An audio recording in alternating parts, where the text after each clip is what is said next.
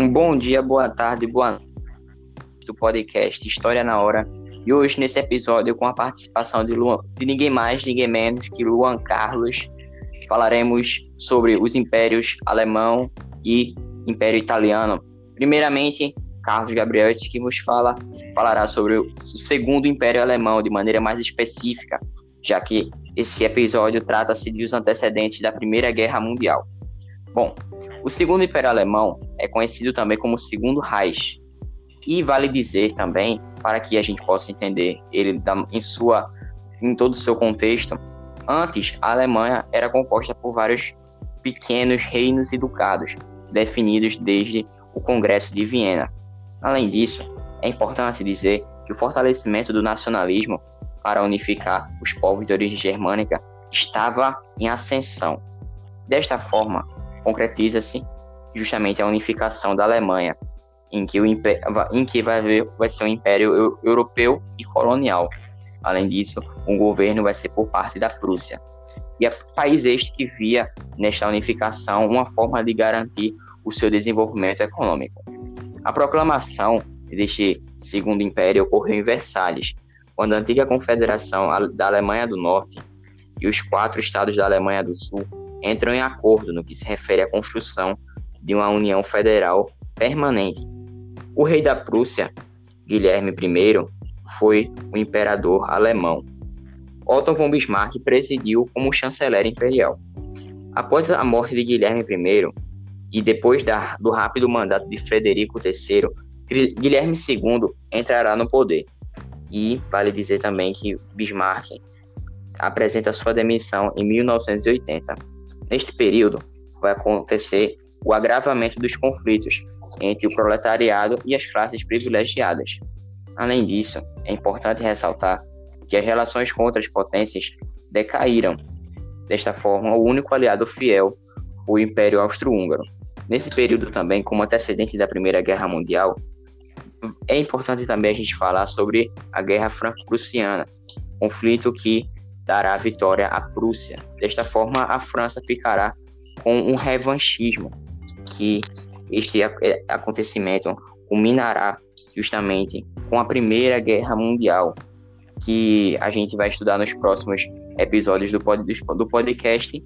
Só não falaremos sobre a Segunda Guerra Mundial nem sobre a Guerra Fria, visto que esses assuntos a gente já tem disponível aqui no podcast. E, e assim eu vou passar a palavra para Luan, que falará sobre o segundo, sobre, desculpe, o, o Império Italiano.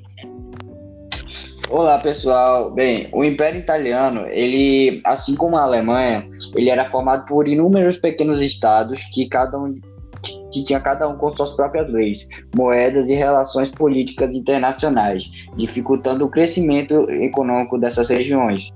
E bem, assim, os estados que tinham atingido maior desenvolvimento industrial e por isso possuíam interesse em ampliar seus mercados, passaram a lutar pela formação de um único país. Nesse contexto, a, a Itália foi unificada por, por meio da liderança do reino da Sardinha Piemonte, com, com o líder é, Emi, é, com o líder Garibaldi.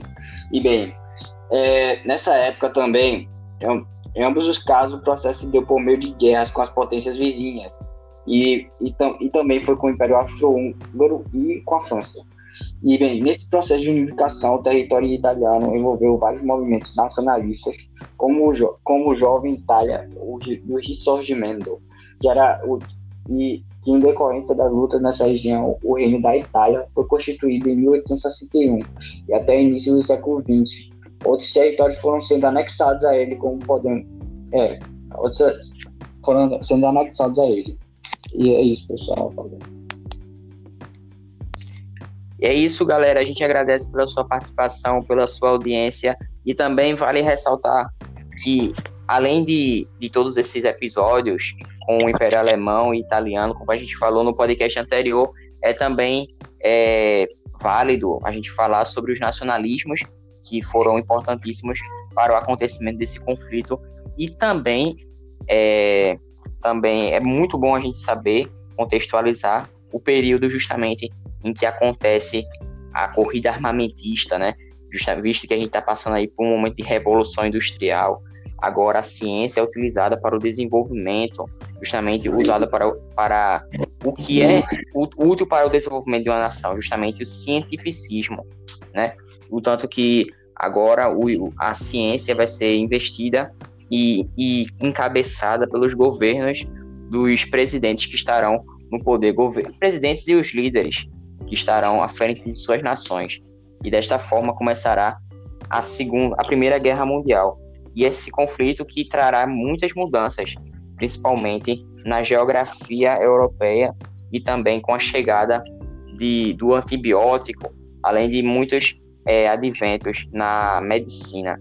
E é isso, pessoal. A gente fica por aqui. Agradecemos pela sua participação, pela sua audiência. E é isso. Esperamos no próximo podcast que será sobre a Primeira Guerra Mundial. Valeu, falou!